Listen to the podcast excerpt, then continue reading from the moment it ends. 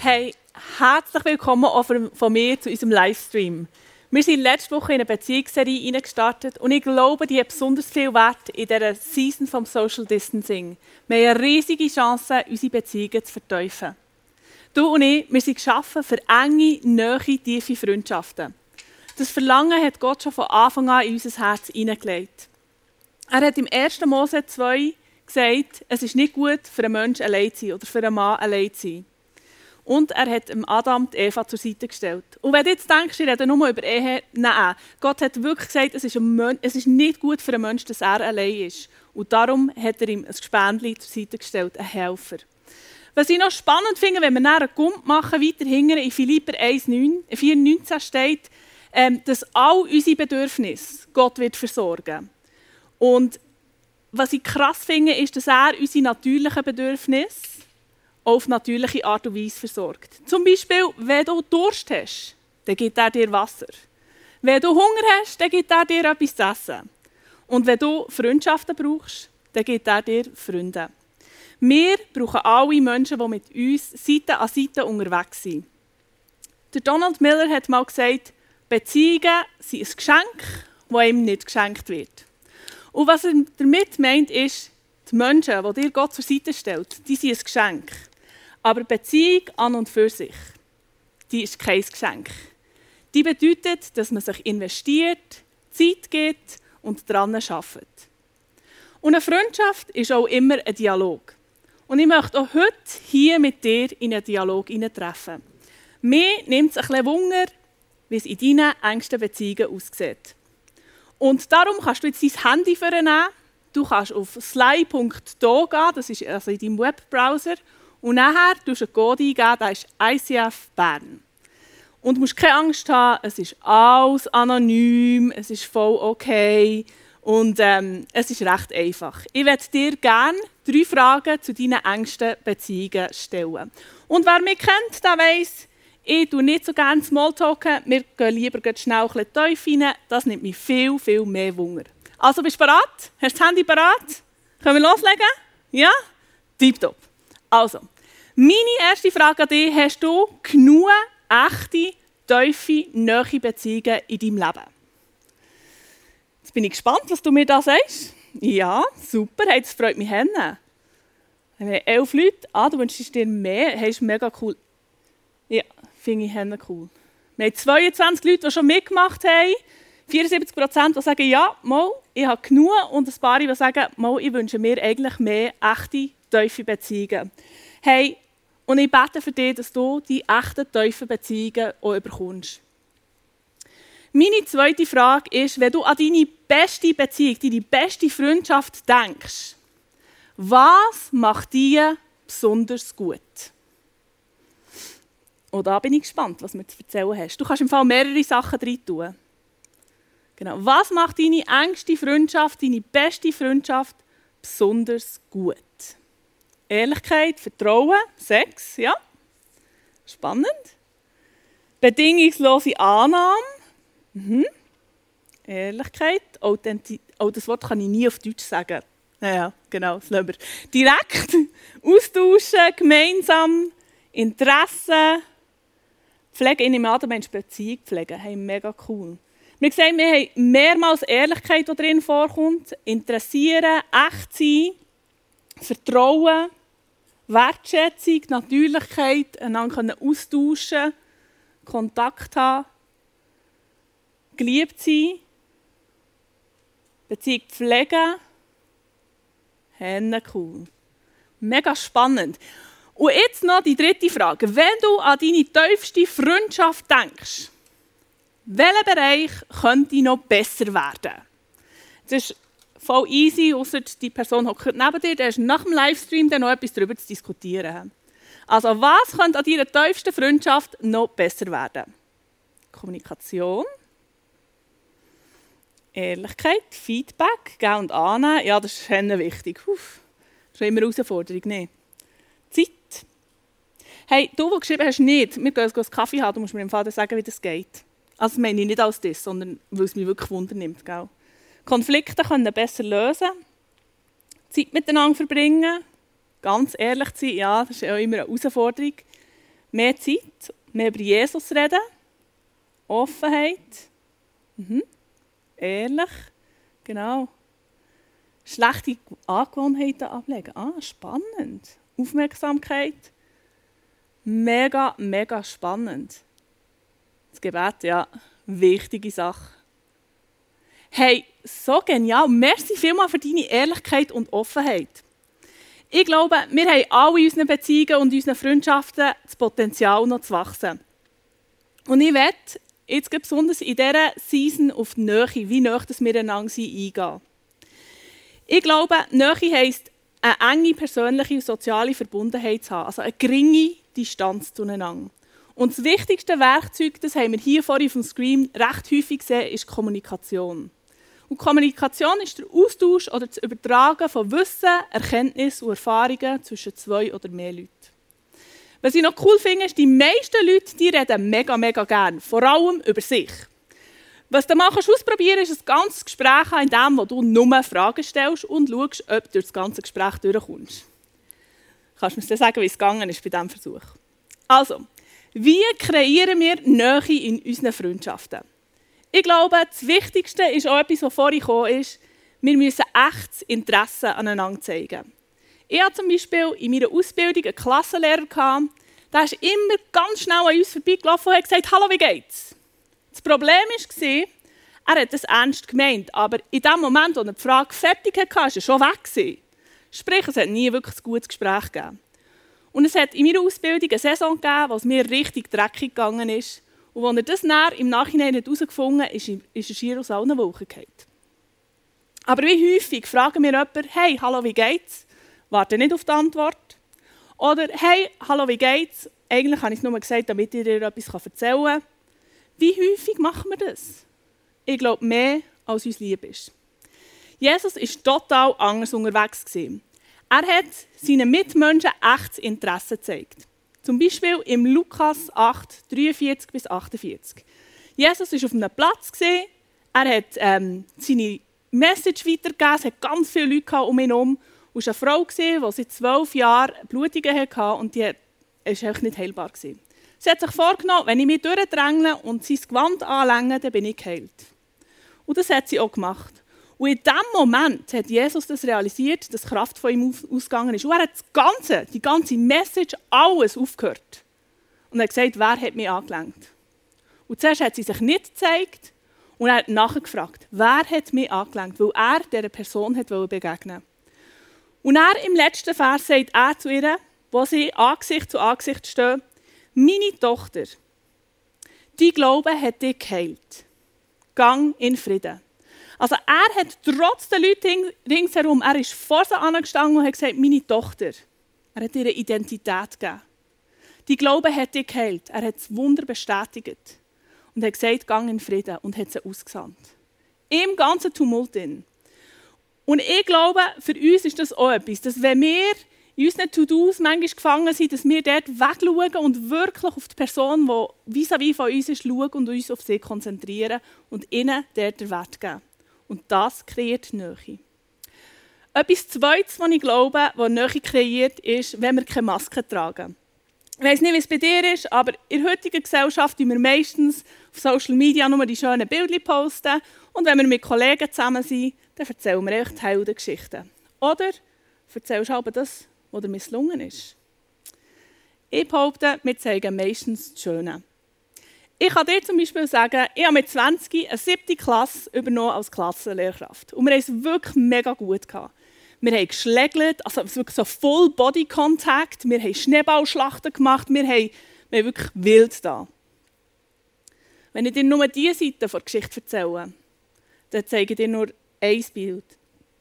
Vielleicht denkst du, du hast auch eine Klasse von Engel in der siebten, oder du bist echt eine super gute Lehrkraft gewesen. Wenn ich dir aber gleichzeitig auch erzähle, dass die gleiche Klasse mir dermassen auf die Palme bringen konnte, dass ich durchschletzend davongelaufen bin und ich mich im WC versteckt habe, dann hast du auch schon ein bisschen mehr ein Ausgleichungsbild von dieser Situation. Ich glaube, es ist gefährlich, wenn wir nur das Schöne zeigen. Und ich glaube, es hat zwei Gefahren da drin. Die erste Gefahr ist, wenn ich dir nur das Coole und das Schöne zeige und es mir mal nicht gut geht dann kann ich dir das nicht zeigen, sondern ich muss performen. Ich muss dir das, heisst es im Fall immer top zeigen. Und das gibt in mir innen so einen, einen Zwiespalt. Und die zweite Gefahr, wenn ich dir nur das Schöne zeigen, ist, vielleicht, wenn es dir nicht so gut geht und du meine schönen Sachen und meine schönen Geschichten hörst, dass du das Gefühl hast, dass du nicht längst. Die Realität ist aber, unser Leben ist eine Achterbahn. Manchmal geht es uns super und manchmal geht es uns nicht so toll. Die Bibel tut uns mega gut auf das vorbereiten.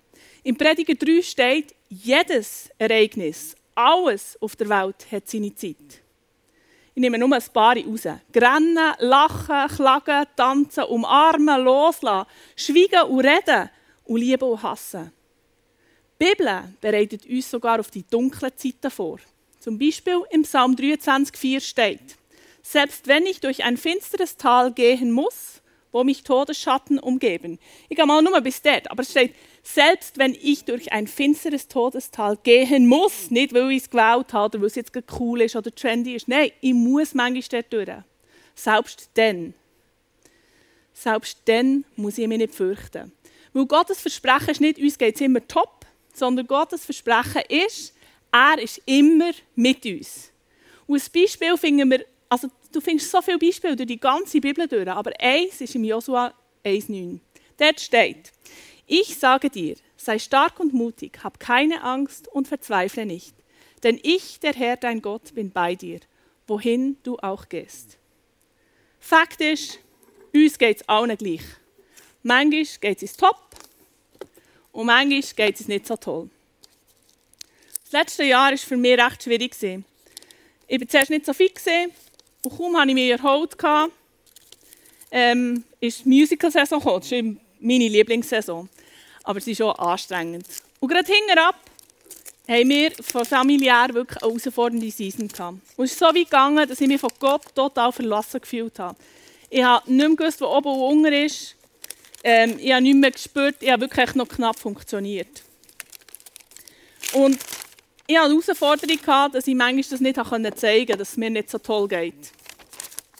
Und zwar habe ich das Gefühl, dass wir manchmal als Christen in diesem Zwiespalt sind, wenn es mir dreckig geht und Gott super ist, dann wie gehe ich mit dem um? Mir war es so, ich habe mich so verloren und so vergessen von Gott gefühlt. Und Gott sagt in der Bibel, hey, ich bin mit dir, ich trage dich durch. Ich konnte diesen Zwiespalt nicht vereinbaren. Und meine Schrammen und meine Löcher sind zum Vorschein gekommen.